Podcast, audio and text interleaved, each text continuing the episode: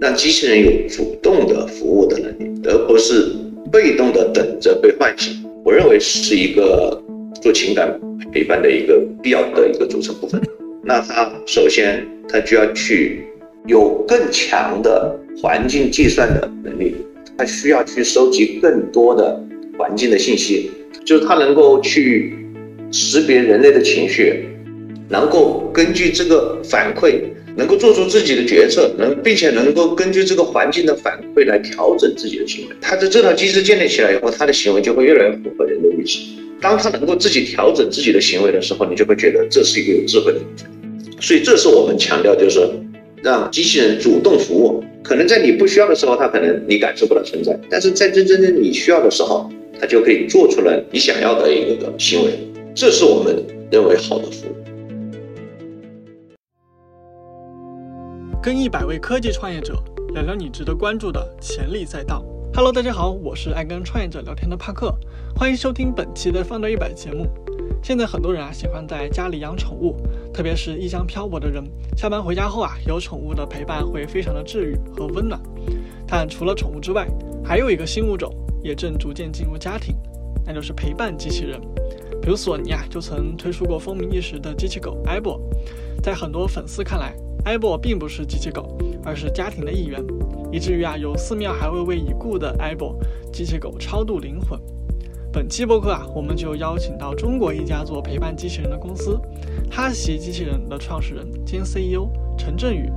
来与方 r 一百的栏目观察员王氏一起聊聊陪伴机器人的发展现状和未来。我觉得这里边其实还是请就是老陈帮我们去定义一下，哎，到底你们定义的这样的一个情感陪伴到底是什么？就它的本质指的是什么？能能不能再再帮我们去呃做一个呃就是解释？好的，我认为情感陪伴其实就是个服务。其实大家看到呃有情感和没有情感，我认为情感的背后其实是对人的对服务对象的一个理解。这个理解的话。要求其实是逐步的增高的，一个是要了理解这个人当下的情况、当下的情绪，第二个是可能要和当下的上下文也有关系，来在这个时候给他做出他希望的、符合他预期的一个服务。我觉得这是情感陪伴的核心。对，所以情感陪伴其实核心是理解，然后去做出他符合他预期的行为来。比如说举个例子，为什么大家觉得猫和狗？会是一个好的情感陪伴，因为他大家其他举的很多例子，就是说，好像你伤心的时候，狗会过来安慰你，但是其他动物就不行。哎，其实这个就说明了狗在这个情绪的甄别上，人的情绪甄别是是它是有一定的能力的，所以它的智商是比一般的动物会高。但是，所以那机器人能不能做到这个事情？我认为是完全可以的。你现在的 AI 的技术去识别人的情绪，比如说我们去识别人，我们用 AI 技术识别人的情绪，这个就能做到。整个来说，这个叫环境识别，这个能力的不断的提高，那么机器人能够提供的服务就会越来越精准。就是大家说的情感陪伴的核心就是理解。觉得这可能是当当下很多年轻人乃至很多人啊，他他满足自己。情感陪伴的一个方式就是养一些狗，养养一些猫。对，嗯，实际上已经有情感满足的一些方式了。对对，呃，从从从你们的角度，就是还会有更多的一些机会在里面。那机器人当然在这里面可以做很多的事情。对，那我觉得能够提供情感陪伴的前提啊，就是他要懂，首先要理解环境，理解人的情绪。那他在懂的情绪下，他能够做出一个让你觉得满意的一个举动，这样的话可以让你能够释放压力。所以机器人其实要去完成这样的服务的话，首先它也要做一个事情，就要它要去理解这个环境，要理解它周边的发生的事情，要理解人的情绪。我觉得这个也是我们看到的一个技术发展的这个机会。AI 的技术在快速的发展，就在很多行业得到应用。其实 AI 已经。让计算机能够去识别人、识别图像、识别很多东西，对。然后包括你看，我们看到在安防啊，在医疗体系，其实都已经在大量的利用 AI 的这样技术去解决很多的识机器人、机器去识别物体的问题。在这个情况下，我们认为机器是机器人是有机会去理解这个世界。那在理解世界的情况下，让它做出符合人预期的一个行为来，我认为这个是我们看到机器人能够进入到家庭的一个重要的契机。其实刚刚其实谈到了重要的一个契机啊，呃，我我觉得这里边可能还真的要有有必要再求证一下，呃，因为其实最近人形机器人真的特别热，所以当时去。做这个情感陪护机器人，有没有考虑过要做成人形机器人？我们最早就考虑要做人形的，但是我们当时研究下来，觉得人形的机器人，它进入到我们的生活里面会时间会更长。如果它是一个人形的机器人，你一定会希望它对话的能力非常强，因为它已经是一个人了，那他就应该像我们这样来沟通。那这个其实能够做好这样的一个。多层次的，我们叫多轮对话的一个对话的能力，其实还是有目前的话还是有难度的。那么就会不会满足用户的预期，所以这是一个预期管理的问题。我觉得其实，呃，回到这样的一个陪伴机器人啊，呃，我觉得肯定就是你们哈奇肯定会研究很多啊，呃，能不能简简单给我们科普一下？哎，这个东西它大概的一个发展的一个历史会是怎么样的？影响机器人进入家庭的重要的原因还是。对这个环境的认识的问题，嗯，其实过去在，特别是在日本就有过一些一些很具体的一些产品的尝试，比如说日本的索尼爱博就在零几年、零几年的时候，零四年的时候就推出了个爱博机器人，但是那个时候其实机器人不算机器人，它只是一个像狗一样的一个自动化的一个机器，因为它没有太多的算力。那个时候。但是那个时候，其实就已经让日本的用户对它产生了很好的好感。他们在一九年的时候又重新推出了他们的爱博，在中间停了一段，停了十二年。一八年的时候又开始复活了爱博，这个时候给了它加入了一些人工智能的能力。同样的，这个爱博狗在再次复活的时候，还是获得了日本用户的。很好的评价，他们对他的好感，比如说有一些具体的例子，应该是一九年、一八年的时候发生一个很有趣的事情，有两百个用户把自己的这个两百条狗做了在网上做了一个超度，就给他，就是体现出来大家对这个机器人其实是非常有一个非常有感情的。其实机器人其实从这辆产品里面我们会可以体会得到，机器人是完全可以和人建立好的感情。对，但是我们看到日本的产品索尼的话，我们觉得。我们应该有机会比他做得更好，因为他在那个时候他能够用的技术、用的 AI 其实是有限的。对，那目前 AI 的技术的发展、算力的发展，其实完全可以让机器人具备更高的智能，具备更有可能和人互动的能力。所以这也是我们有信心去完成一个更好的能够给用户提供服务的机器人的一个原因。就是我其实经历了好几代的一个。技术的时代，比如说互联网时代、mobile 时代，就无线的时代，一零年的无线时代，我觉得二零年，我认为是一个很好的机器人的开始去进入家庭的一个做创业的时候，对，因为那个这个时候呢，我们看到，呃，运动控制相对是成熟的，然后有一些基本的技术在快速的发展，就像 AI 和算力在快速的发展，使得机器人和人互动变成了可能，所以我觉得这一块，我相信。呃，智能机器人进入的家庭会比自动驾驶更快的进入到。所以其实回溯它本身的一个发展历史，其实我们其实能够很明显的看到，它最开始就是情感陪伴的这样的一个需求，它其实是通过之前的产品，有日本索尼的爱博，它其实是得到了一个验证。但当时其实存在的一个问题，其实就是基于当时的技术，呃，技术的环境。如果大家去回顾很多技术发展的一些历史。其实，呃，面对同样的一个需求，其实很多时候会同存在着多种并存的一些技术实现的一些路径路径嘛。比如现在量子计算，其实它就会存在这样一些一些问题嘛。它有多种多种的一个时间路径，但都没有收敛到统一的一条路线啊。对，这里边肯定一方面是用那个开源，另一方面其实也是你们肯定自己也会自研嘛，就是你们自己。自研肯定都是要把一些最核心的一些点给抓在手里边儿，就是你你们看你们自研的方向是会做哪些？基本上我们认为这里面全都是自研的，对。其实开源上面只给了我们一个框架，然后认为这个好，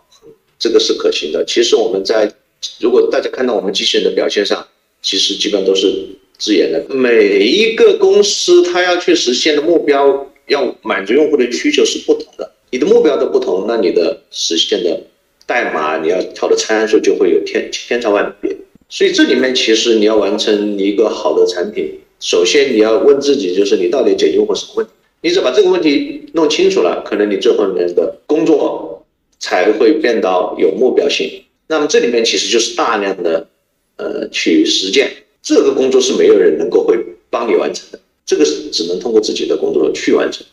开源的呃这些项目是不给你解决这些具体的项目的问题的，对。所以这里面我觉得。还是会有很多的工作，对，所所以就是呃，你们目前的这样的一个陪伴机器人啊，它到底能能能做些什么事儿？我觉得这这个也是大家非常想要去了解的。呃，比如说我举个例子，然后比如说他会每天迎接你回家，嗯，然后你你可以想象你在家里总有一个人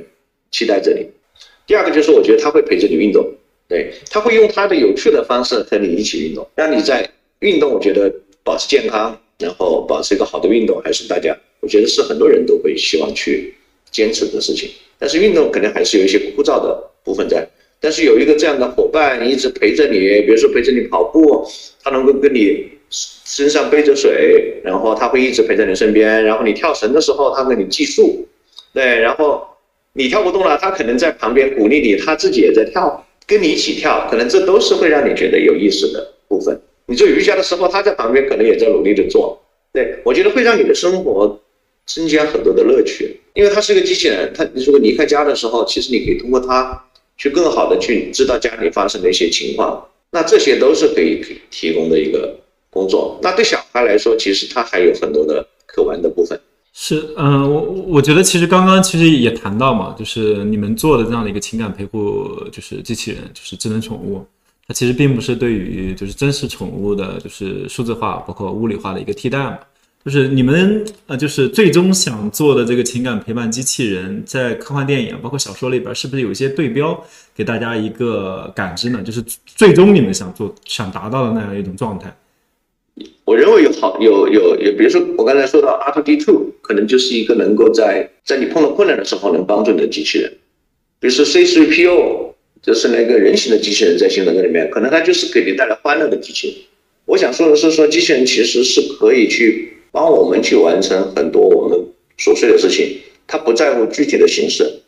对他也不在乎具体的形象，他重要的是会帮我们去完成很多可能人类觉得琐碎的一些事情，但是对机器人来说，他去把这些事情安排好，他是完全有这个能力的，所以他会帮你呃家务啊，然后给你带来欢乐啊，很好的家庭的安全的管理啊。照顾老人啊，照顾小孩啊，我觉得这机器人其实未来都可以做。所以从这样的一个角度来说，就情感陪伴机器人还真的是处在一个是非常早期的一个阶段。所以这里边能不能给我们透露一下？哎，就是呃，机器人做了这大概呃两年多的时间，你们究竟在产品啊，包括技术上到底有什么样的一些迭代？过去一年，我们其实主要就是把一个机器人怎样变到小型化。所以说，在具备这些能力的情况下，其实我们的整个的重量都在十公斤左右，使得它进入家庭变成了可能。那在这里面，其实要突破很多的东西，比如说它的身手要足够的小，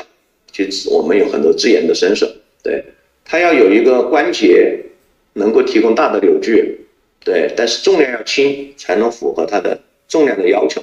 其实这里面都是一些硬件上的技术的突破。那软件上的突破呢，就就更多了。比如说，它要识别人，快速的情况下能够达到一定帧数的对人的识别、对环境的识别、对声音的识别。再一个，机器人其实本身就是一个信噪比非常低的，这个术语叫信噪比很低的，就是它自己的本身的噪音就是很大的。它在这样的一个环境下，如何识别外面的指令，其实这也是一个技术的难题。所以这些其实都是一些技术的突破。使得机器人能够去具备一个能力，去能够接受外面的刺激也好，接受外面的命令也好。另外一个就是说，其实这里面需要极大的算力，怎么样把这个算力的需求降低？这里面其实也有很多的工作，硬件、软件上面，其实我们都在不断的去迭代。人机交互会是一个比较大的一个迭代的一个方向。识别有了自我的决策以后，其实它还表达出来它的。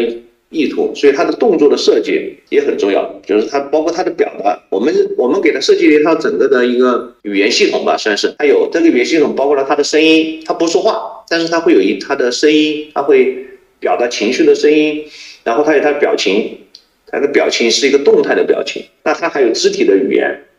对，他还有灯光来配合的他情绪的变化。你会比较立体的知道他现在属于一个什么样的状况下，因为如果他的状况不能够很好的表达出来的时候，其实人是不大懂他的状况的，所以就不能够完成很好的互动，所以整个过程其实这一块就表现这一块，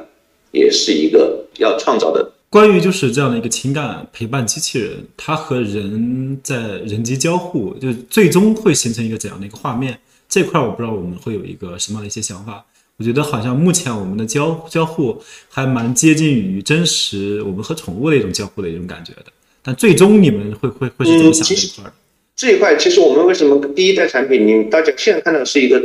宠物的样子，其实是因为这样的话会大家会觉得熟悉，对它的接受程度或者熟悉程度会很容易接受。但是其实我们的我们对这个是理解是这样的，就是其实一个不同的机器人的 ID。应该有符合他自己这个 ID 的一套表达的动作也好，声音也好，它是符合他的这个 ID 的。就好像你们我们看到，呃，科幻片里面可能很多的，呃，虚拟的很多就创造出来的很多的人物，其实他都有他自己的一套的表达的系统。一个人的行为符合他的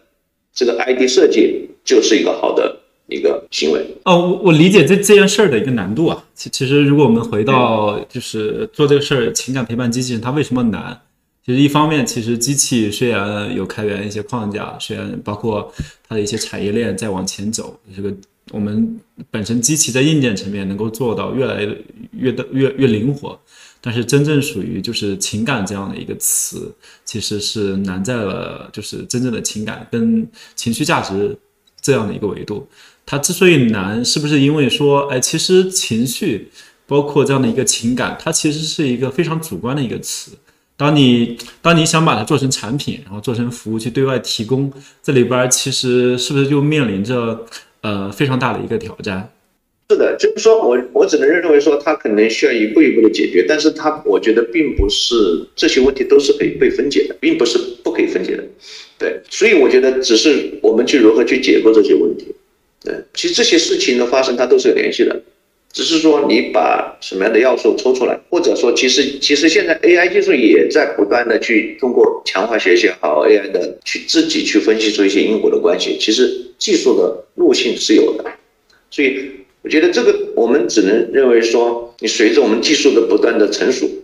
它能够对这个环境的理解会越来越好，越来好的时候，它就能够提供更好的服务。哦，这里边其实我觉得其实就会涉及到一个问题啊，就是我们目前其实做的情感陪伴的一个机器人，它很多非常核心的一个技术，比如像 AI，它还处在一个非常长的一个进化的一个周期里边，并且我们目前其实不知道到底哪一天会实现通用的这样的一个呃人工智能，呃这边可能会引申的一个问题啊，就是呃智能陪伴机器人，它们可能也会有一个像分级一样的感觉吧，就像智能驾驶这样的一个。对对，你们在这一块会是会有一些思考。机器人最可能最开始就是一个被控制的机器，就是能够动起来。对，这个可能就是我们看得到的。它首先能动，第二个就是它能够布置。就是现在很多的机器人其实就是被遥控的。对，这个是我觉得是首先它有运动的能力。第二个的话，我们叫做部分智能机器，就是它能够主动的在人多遥。丢遥控器，它能够在在这个环境，比如说有了个 SLAM 的建图啊，有了这个环境，它能够自己的运行，就是它把这个控制的部分变成了自己控制的部分。对我觉得这叫部分的智能机器人。然后再往上一点，它就能够响应外面那些刺激，我们叫做组合的控制的智能机器，就它能够在得到外面的一定的呃指令的情况下，能够去。执行一些任务，我觉得像扫地机器人，其实就像是这样子的，它能够开始去扫地，能够在这个环境里面完成它的任务，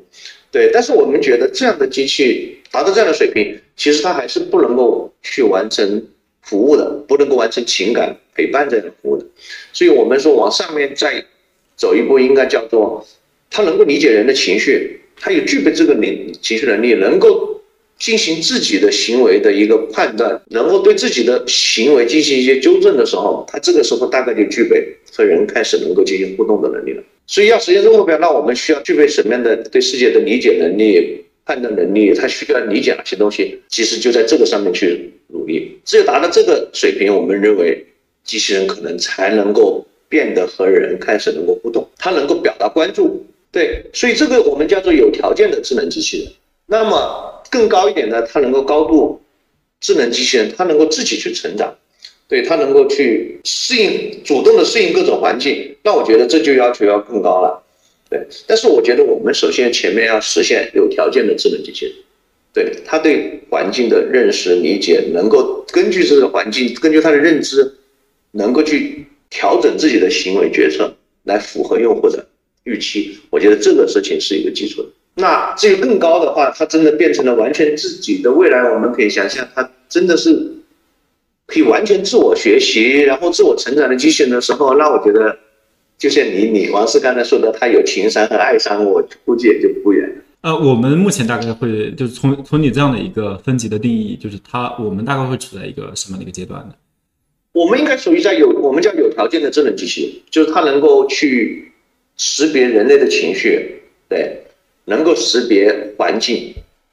能够根据这个反馈，能够做出自己的决策，能并且能够根据这个环境的反馈来调整自己的行为。他的这套机制建立起来以后，他的行为就会越来越符合人的预期。他也不是一个完全条件反射式的这样一个行为，就是这就是玩具给，就是过去的玩具给大人带来的一个。感受就是它总是一个有限的表达，对，所以这就会让人觉得它没有新意。当他能够自己调整自己的行为的时候，你就会觉得这是一个有智慧的。呃，这里边儿，呃，其实我还是会想去问一个问题啊，呃，其实现在做情感陪护，呃，机器人这样的一个大的一个方向，其实还是有非常多的一些公司往这个方向走的，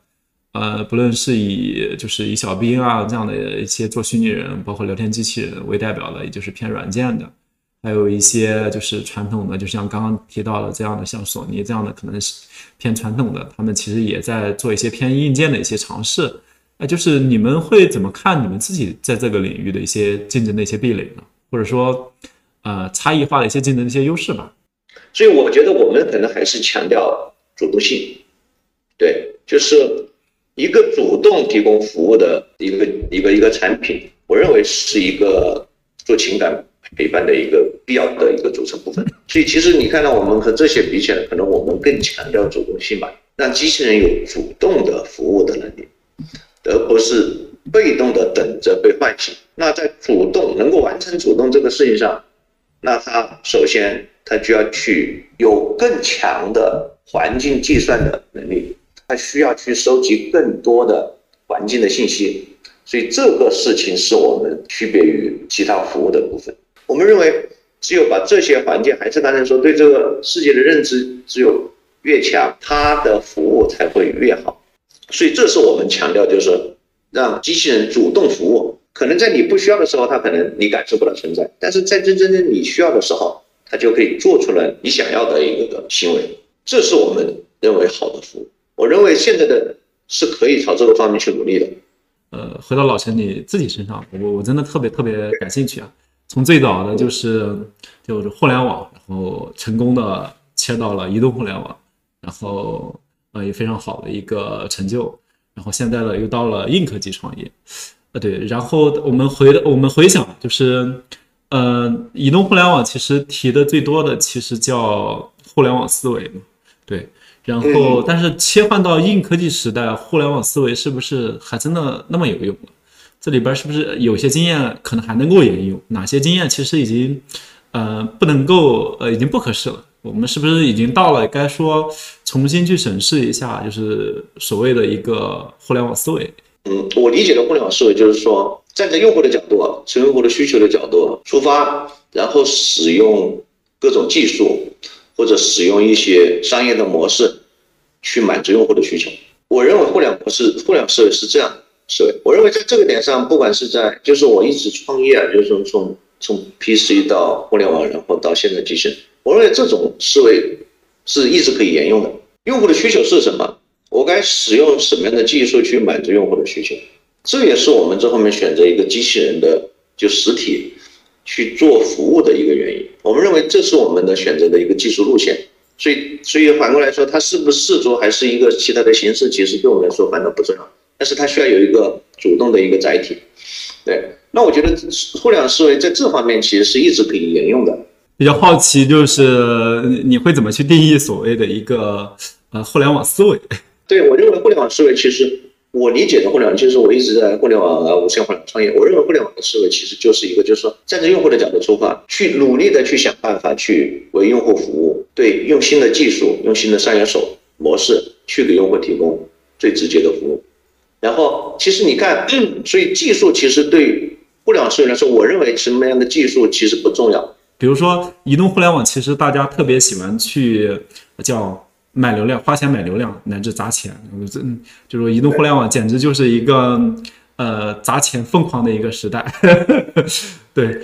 你你你你会觉得说，哎，这样的一个思维还还真的去能够去适应当下，还能还能到硬科技还能这样去做产品吗？其实我认为在互联网上，其实我们也砸过钱啊，在无线互联网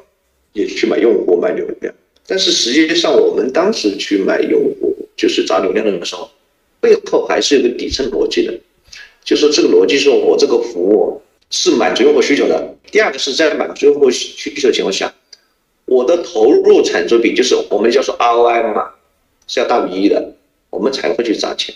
并不是说完全不管不顾的就把钱花掉。其实我至少我我没有经历那样的事情，我的每一个投入最后面带来的回报都是大的，比我的投资大的，我才会去，因为我有这个。机会去砸钱，才会去努力的去砸钱。如果这两个事情能砸，那我觉得不管在任何时候，在硬科技还在互联网还在无线化，我觉得都可以去砸。然后我觉得互联网思维其实还热衷去讨论的一个叫小短语吧，就是叫小步快跑、快速迭代，就是这样的一个词，其实是互联网基本上是提到的最多最多的一个概念。就是这这个词，就这样的一个概念，还适合当下的一个硬科技这样的一个时代吗？这个事情在我们内部还是在坚持，就是其实我们内部的版本迭代是非常快的，然后能力就是不管是硬件软件，其实就在不停的迭代。其实我们有一个概念就是观念，就是我们比如说硬件上，我们可能和其他传统的硬件公司做有个不同，就其实我们会去先去，这也是我们为什么两年半能够达成现在这个完全自主。其实现世界上。市面上能够完全自主的机器人，能够和人物进行互动的响应的，其实就很少见到啊。就是说，能够完成像我们今天这样互动的机器人，能够完全自主的，尽管做机器人的很多。我觉得这里面我们一个很重要的点就是，我们要先去实现这个能力。我们会去先看我们要实现哪些东西，我们会去先使用很多成本很高的技术，先去把这个能力具备了。就是我在实现这能力的时候，不要受到很多的限制。不要受到算力的限制，比如说不要受到成本的限制，先把这个能力看看是不是能实现。实现以后，我们再想办法去让它的效率更加好，让它成本更低。这个我觉得其实是还是在小步快跑的。我们不会一开始就给自己限定说只能使用这样的一个技术，只能使用这样的一个芯片，必须要完成一个功能。我觉得这个不是我们选择的办法。因为这样子的办法，当你出现问题的时候，你根本就没法判断，这是我们的软件或者我们的思维错了，还是这个硬件其实已经限制了这个技术的范围。所以我们会先去想办法去完成我们的能力。对，第二个就是要有好奇心，就是你要去敢于去想新的方式，接受新的办法。我还是认为，